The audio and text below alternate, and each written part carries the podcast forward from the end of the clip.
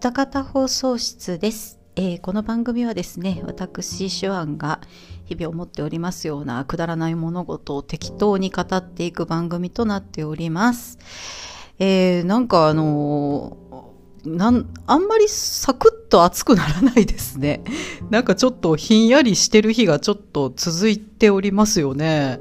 昨日なんか私夜、ちょっと寒気がするなと思って、あれ熱出るのかなってちょっと思ったんですけど、寒かったです。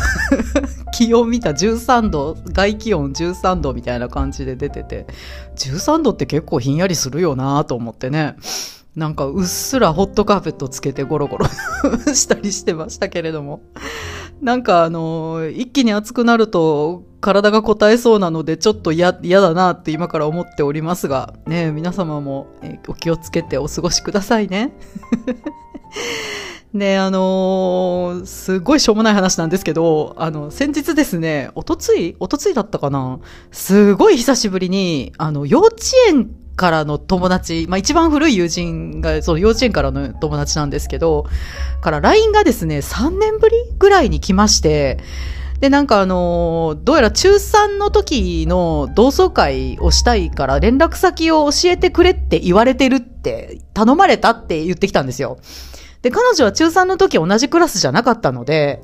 なんかその、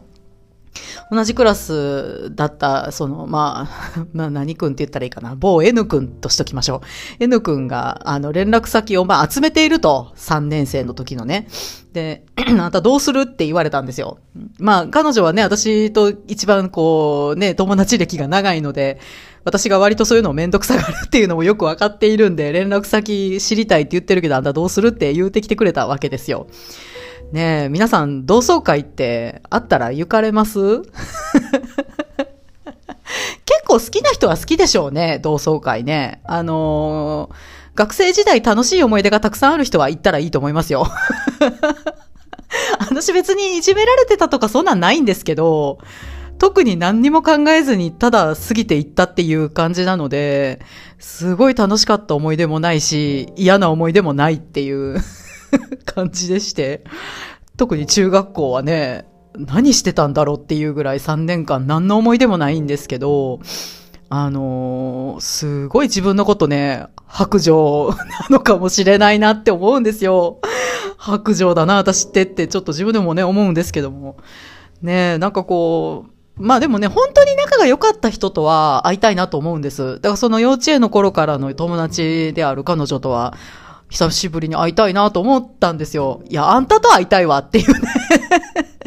その同級生、同窓会とか別にどうでもいいわって、あんたと会いたいわって思って。ねえ、でもそう正直この話を聞いた時に、やっぱりめんどくせえって思っちゃったんですよね。うん。でもそのね、あの、私の、私というかその3年生の時の同じクラスの、えーメンバーの、えー連絡先を知りたがっているという N 君がですね、まあ、特にね、今までこういう同窓会とかを仕切ったりしてなかった子なんですよ。うん。で、その同窓会を特に今まで仕切ったりしてなかった子が、いきなりそういうことをしたいと言い出すとですね、まあ、いざ現場に行くと、洗剤とか鍋とかを買わされたりするんちゃうかとか、公明党に投票してくれとか、言われてしまうんちゃうかと思ってね、なんかそんな感じのことがちょっと頭をよぎってしまうというね、もう大人ってやーねっていう感じが、うん、しますね。それとなんか私があんまりこう同窓会に乗り気じゃないのは、あのね、これ何年ぐらい前かな ?7、8年前だったと思いますけど、あの、これもね、中学生の時の同窓会をやるって言われて、これはね、クラスではなくて学年で、まあ、あの、学年をま、学年のそのクラスをまたいで声がかけられた人たち集まろうっていう感じの会だったんですけど、まあその時ちょうど私、母親が亡くなって、それで、あの、結構長い間鬱みたいな感じでして、まあその、あ、そう、もうちょっと前だ、そしたら。うん、結構、あの、うつ病みたいな感じになってたところを、まさにこの幼稚園からの友達が、いや、もう、連れて行くみたいな感じで、あの、首に縄つけて引っ張っていかれたっていう感じで。で、その時ね、まあ参加して、まあ楽しいのは楽しかったんですよ。うん。あのー当時全然モテてなかった、ちょっとパッとしなかった子が、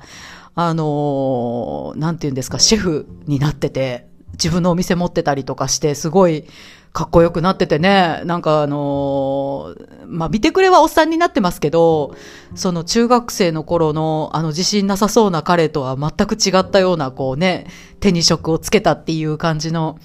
ね、すごい自信に満ち溢れた彼に会えたり、すごいそれで、あ、いいなってすごい思ったんです。一転してですね、あの、長年好きだった男の子が、まあ、来てまして、その時に。まあ、おっさんになってたんですよ。もうそれはね、いいですわ。だって、しょうがないじゃん。中学生の頃だよ。ね、見てくれはいいですわ。私もおばはんになってますからね。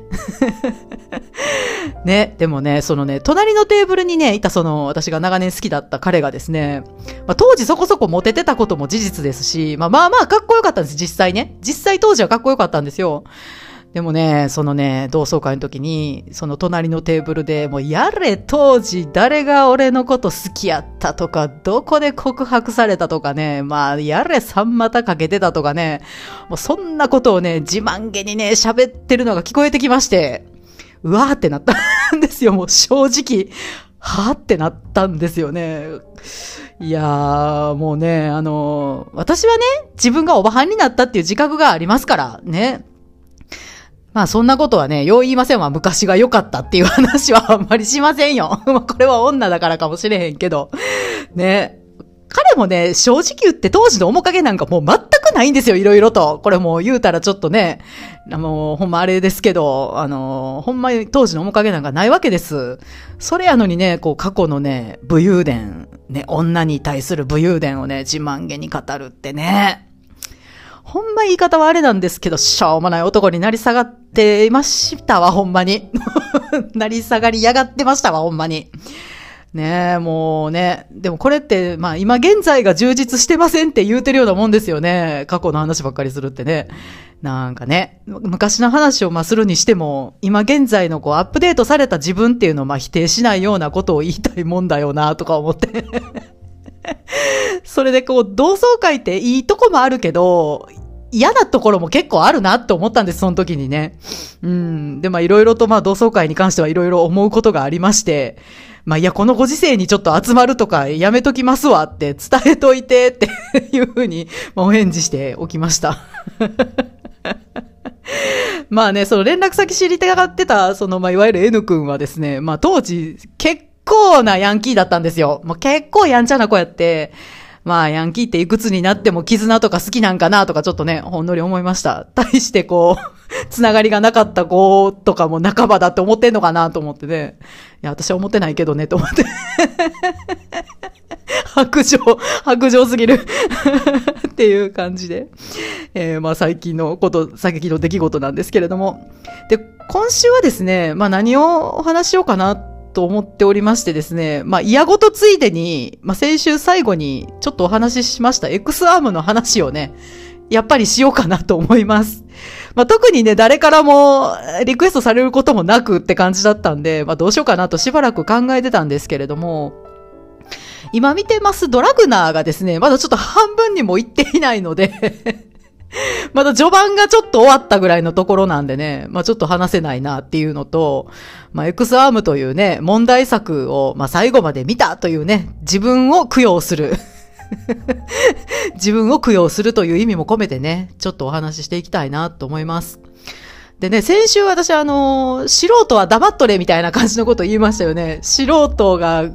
どうこう言うのは腹が立つって言いましたけど、どうこう言いますわ、今回は。その金を犯してでも言いたいことがあるっていう感じなんですよね。そんな作品ですね。うー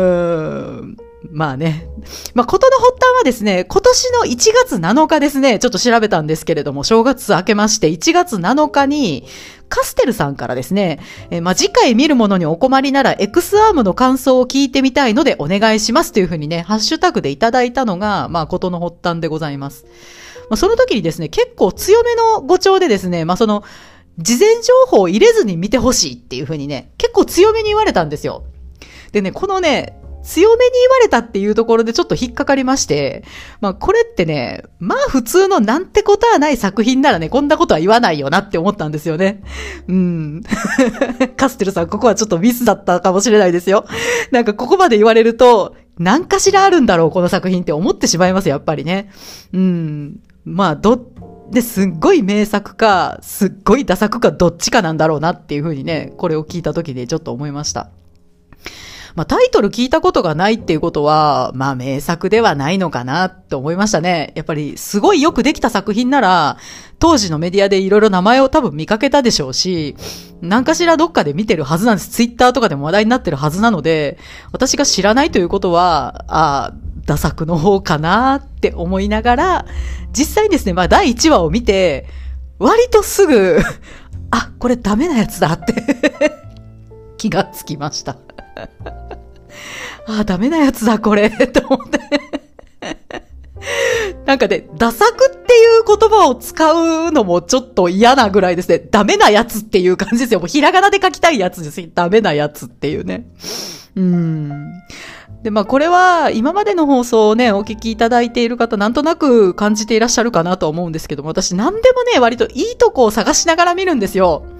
いいところ、自分が好きなところっていうのを探しながら見るんですけれども、まあそれもですね、まあ人の手で作られたものには何かしらの愛が込められているだろうっていう、かなり無責任ではあるんですけど、期待というか、まあそういうのがあるんですよね。なんかこう、やっぱり人の手で作られたものですからね、やっぱり何かしらの愛情が込められているだろうって、やっぱ期待してしまうんですよね。で、なんかそんな感じで何かしらいいところ探そう探そうと思って、まあこの X アーム見てたわけなんですけども、6話ぐらいまで見てですね、し、しんどいってなったんですよ。あまりにもいいところがないので。しんどいってなって。それでね、見るのやめちゃったんですよ。もうしんどいよって。いいところがないって言って。それでですね、まあ、何かしらラジオで喋るとなると、いいところ探して、それも言わないとなって思ってたんですけど、あまりにもそれがないものですから、うん、と思ってで、その後ですね、しばらく、本当に数ヶ月ほったらかしにしてて、えー、ペリカンラジオさん、ふわふわペリカンラジオさんでですね、ピカリさんが、もうまさにこの X アームに対してお怒りになっていらっしゃるのを お聞きしてあって、X アームの話してあると思ってね。で、その時にやっぱりそういう作品なんだって思って、安心したんですよ、すごく。ピカリさんのお怒りを聞いて安心したっていうね まあそんなんやったら、もうええとこ探ししなくていいでしょうと思って、もう再度ね、見始めることにしたんです。それが、えっ、と、先月、先月の終わりぐらいかな。うん、ですね。まあね、あのー、こちとら資料の盆踊りを最後まで完走してんだぜ、舐めてもらっちゃ困るぜって思ってたんですけど、まあね、あの、エドウッド、エドウッドと比べるなっていう話ですよ。エドウッドはバカ映画ばっかり撮ってますけど、本人は至って大真面目で、映画に対してはめちゃくちゃ愛がある人だと思うんですよね、この人。だからね、今回のこれと比べるのはまあ失礼かなと思うんですけど、まあ、でもあの資料の盆踊りを最後まで見てるんだぞと いう、まあその プライドもありまして、最後までね、感想させていただきました。ねえ、まあね、この X アームはね、もうね、何ですか？もうね、原作に対する愛がもう全く感じられない作品でしたね。なんかね、あの、原作のここがかっこいいとか、ここを見せたいっていうのが本当になかったですね。伝わらない感じでした。あのー、原作を読んでみたいって思わせるような作りにしないといけないでしょ？アニメって。ね、原作知ってる人はもちろん見たいって思うでしょうけれど、アニメから入った人には原作を読んでみたいってやっぱり思わせなければならないわけですよ。ある意味私あの、ブラックラグーンってアニメから入って、原作買いましたからね。私漫画苦手ですけど、ブラックラグーンはすごい読みたいと思って買買ったんでね。これはね、見ても原作読みたいとは思わないですね。思わなかったです。うーん。ね。かこの、まあ、監督さんのことよう知りませんけど、まあ、この人アニメの仕事全然やってない人なんですよね。調べたらね、これが初めの作品なんですよね。もうこれ一本で終わるんやろうな、この人と思って。ねえ、まあ、原作に惚れ込んで、ぜひともやりたいって引き受けたとは到底思えないような仕事っていう感じでしたね。うん。ね 私ね、CG ってコンピューターグラフィックのこと全くわからないですし、まあそもそもね、その CG 作品そのものも、あんまり見てこなかったので、むしろちょっと避けて通ってたっていうところもあるので、まあどうこう言える資格があるかと言われると何とも言えないん ですけれども、素人は黙っとれっていう考えを持ってますんでね、私はね。まあまあね、私は何とも言えないですけれどもね。でも、素人目から見てっていうことです、これはねあ。あくまで素人目で見てっていうことですけども、まずね、第1話を見て感じましたのがですね、これ、いつ頃の作品なんだろうって思ったんですよ。10年とかそんなくらいの前の作品なんかなって、結構マジで思ってた。うん。あの、まあ、前情報を入れないでくださいねってカステルさんに言われたので、まあ、あの、ほぼほぼ入れずに見てたんですけど、10年前とかそれぐらいの作品なんかなって思ったんですよ。もうそれぐらい CG がちょっと古い気がしました。なんか今もうちょっと、もうちょっといいよね。もうちょっと画面の情報量が多いよね。なんか、すごい情報量少ない絵やなと思いながらね、見てたんですけど。なんかこの CG 作品、今避けてきたとはいえ、一応触れてきたものとしては、あの、毎年ね、あの、楽しみにしてるプリキュアのエンディングですよ。あれがまあ、割と一番私が触れてる CG 作品かなと思います。あと、プリキュアのその何年か前の劇場版に、まあ短編でオール CG の作品がいくつかあるんですけども、まあそれぐらいですね。本当にオール CG の作品はそれぐらいしかもう触れてないんですけども、もうね、それ、しょ、しょ、それ、何やそれって。正直で、それより古い感じがしました。うん。まあね、まあプリキュアは、東映がね、作ってる大きい制作会社が作ってるプリキュアですから、まあ予算のかけ方がね、違うでしょうし、まあ比べるのも酷かなとは思いますけれども、ただだ、やっぱりこう画面の新しさ、古さっていうのは予算のかけ方とかじゃないと思うんですよね。なんかね、それがもう本当、すごい古いなと思って、古い作品なのかなと思って調べたら、2021年の作品とか書いてるじゃないですか。エクサーム。え、去年ですよ びっくりですよね、本当に。本当にね、はって感じでびっくりしましたね。またね、あの、その、キャラクターの造形そのものもすごい情報量の少ない絵だな、GG の割にって思って見てたんですけど、キャラクターの動きがですね、またもっさりしてるんですよ。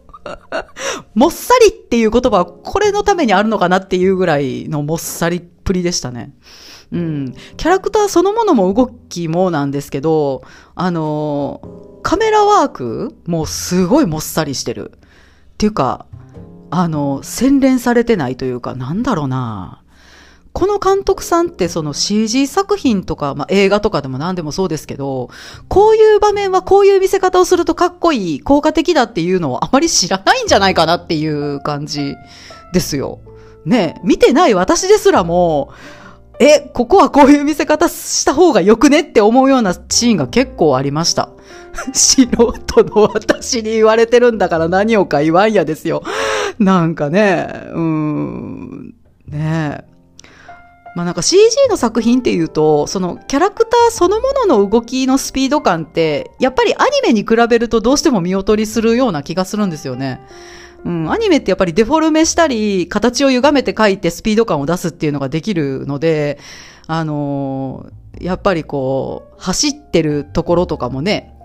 あのー、何ですか、すっごいわかりやすい例で言うと、あの、トムとジェリーが走るときに足がくるくるってなるでしょ？ね。渦巻きで書くじゃないですか。あれってすごい速く見えるじゃないですか。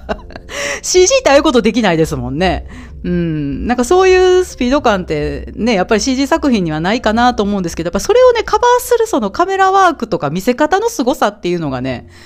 やっぱり必要なんじゃないかなと思うんですよ。何度も言いますけど、私素人ですからね。素人の意見ですけどね。うん、うん。もう本当にね、あのー、なんかね、思わずね、多いって思ったのは、まあ、飛んでるヘリ、まあ、作中でね、その飛んでるヘリに、まあ、空中でその登場人物が取り付いて、あのー、取り付くシーンがあったんですよ。で、あの、これめちゃくちゃ見せ場でしょ？ねね飛行してるヘリコプターに取り付くシーンですよ、空中で。アクション映画でね、よく見るようなあれですけども。ねそしたらこう、ね、もう回り込みながらガシッとこうヘリに取り付くのをこう引きの画面も混ぜながら見せてくれるのを期待するじゃないですか。すごいかっこいいシーンですよ、ここはね。でもね、そういうこともなく、あ、もう取り付いてたのね、みたいな感じで 処理されてまして えー、そこ見せへんのかいってね、声に出して言いましたわ、そこは ここ見せなあかんやろっていうね。まあね、まあそのバトルシーンもそうなんですけど、まあ少々もっさりしてるなと思ってね、あのー、見てたんですけれども、話が進むに従ってどんどんひどくなっていった ような感じでしたね。うん。まあこれまだ序盤なんですけど、アルマちゃんと、なんかメイドの女の子がいましたよね。もう名前忘れたわ。メイドの子のバトルなんか結構ひどかったですよね。そもそものスピード感がないのに、こうするとかっこいいやろっつってスローモーションをちょいちょい挟んでくるのはいいんですけど、もともとのバトルのスピード感がないのにスロー挟まれてもなっていう感じでもっさりがさらにまったりみたいな感じになるだけでね、なんかセンスないなというかね、ほんといまいちパッとしない感じでしたね。なんかこう、ま、さっきも言いましたけど、監督さんってやっぱりこういうシーンだとこういう見せ方をしたらかっこいいみたいなセオリーを知らずに作ってるんかなっていうね。なんかちょっとペロッと舐めただけで作ってるっていう感じがすっごいしました。うん。すごい悪口言ってるけどごめんなさいね。素人ですけどね、私。まあね、まあでもこの頃はね、まだその序盤のそのメイドの女の子と戦ってるところなんかはいいところを探さないとなって思いながらね、一生懸命見てましたんでね。もうまあどないしたらええねんっていうね、感じでね、見ておりました。まあね、私はあの、あとひどいなと思ったのは、そのまあキャラクターの動きとかもそうなんですけれども、キャラクターのね、表情っていうかね、演技ですね。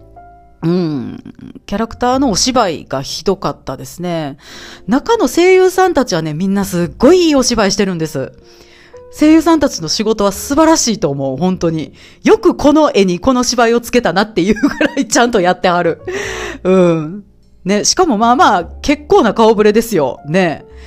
これ、見ながらすごい毎回思ってたんですけど、絵は出来上がった状態で録音したんですかね。ね、できる前に音だけ撮ったんですかね。わかんないですけど。もうね、キャラクターの感情と、あの、ね、お芝居、いわゆる声優さんが演じてらっしゃるそのお芝居と、実際の表情がね、合ってないところが本当に多かった。これはちょっとね、素人目にもわかる感じで、ひどかったですね。ひどかった。もう、え、あの、私的にはここが一番見るに耐えなかったところですね。うん。なんか怒りを爆発させてるシーンなのになんかちょっとうっすら笑ってるように見えるとか、微笑んでるように見えるとかね。なんかこう、表情筋が2つしかないんかみたいな感じのね なんか、もうちょっと CG だったらこう、細かく動かせるんちゃうんって思いますけど、ねすごい表情のバリエーションも少なかったですね。うん。あとね、これは言わざるを得ないでしょうね。すごいシリアスなシーンなのに、主人公のアキラくんの股間がね、光ってるシーンがすごい多かったです、序盤、序盤にね。もうこれ見たときに、もう演出家は何を考えてるんやろうと思いましたね。股間が光るってね、笑っていいシーンでしょ笑わせてくるシーンに使う表現じゃないですか。ねえピカーって。なんかちょっと笑ってしまうなっていう感じですけどね。これをね、くっそ真面目なシーンでね、散々見せてくるんですよ。やめれって思いました、本当に。おいおいって、おいおい。これはあかんやろっていうね。まあね、でもこれはね、さすがに話の後半ではね、出てこなくなりましたね。あかんって思ったんでしょうね。最初から気づいとけと思ってね。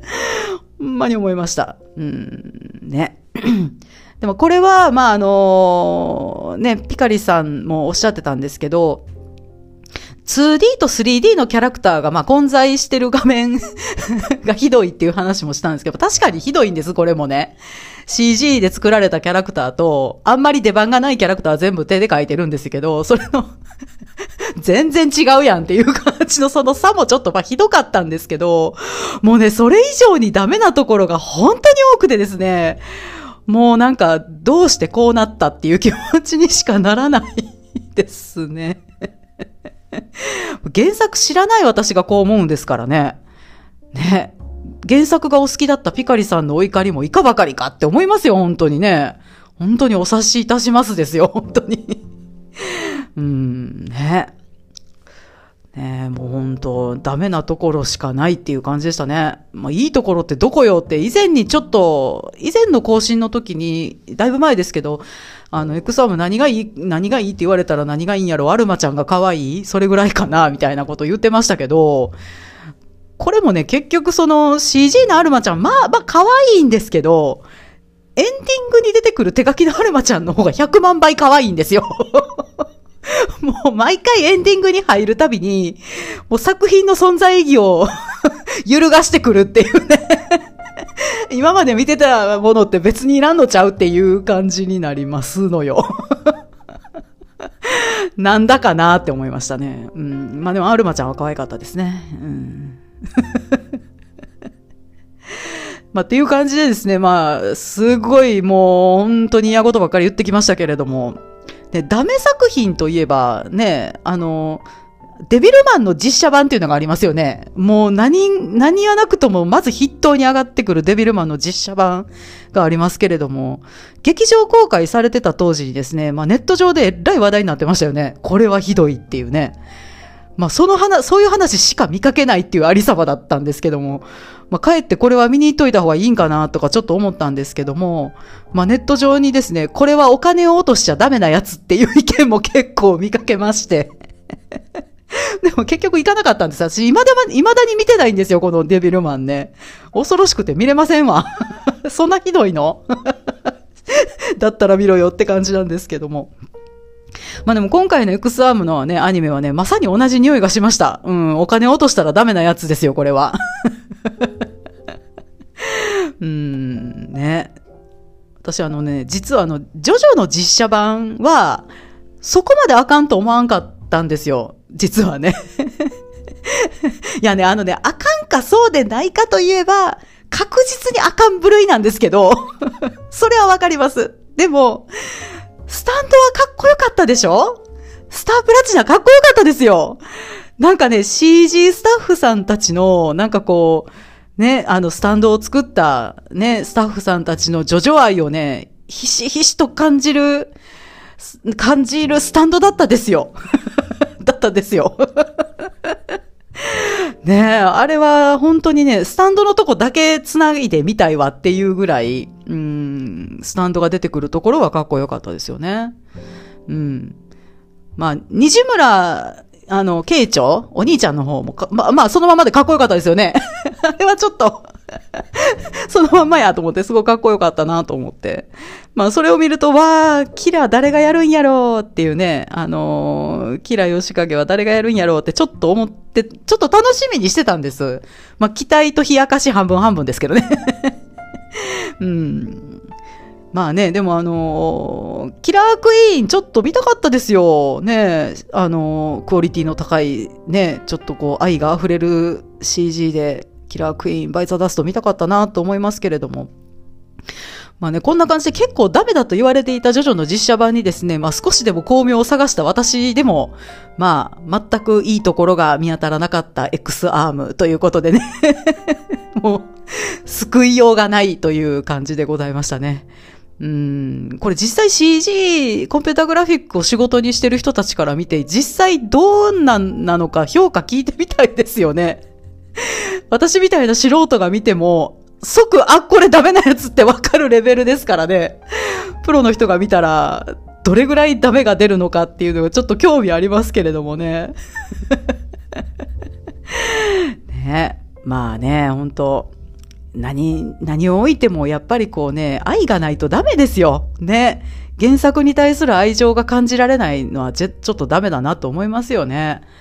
ねまあ漫画なり小説なりね、原作があって、まあそれをアニメ化するってなると、まあ少なからずね、イメージ通りではなかったり、まあそこ飛ばさんといてっていうようなこともあったりすると思うんですけども、ねまあそれでも、やっぱり愛があればね、いい作品になるはずなんですよ。ね。原作の良さを伝えたいっていう、その一途な思いがあれば、ねいい作品になるんじゃないかなとは思うんですけどもね。ね、ビジネスだったとしても、そういう気持ちがあるかどうかですよね、本当うん、まあ、その辺ほんとね、石黒版の銀英伝って本当によくできてるなと思いますよ。うん。なんか原作が本当に好きな方々が携わってるんだなっていうのが伝わってきますし、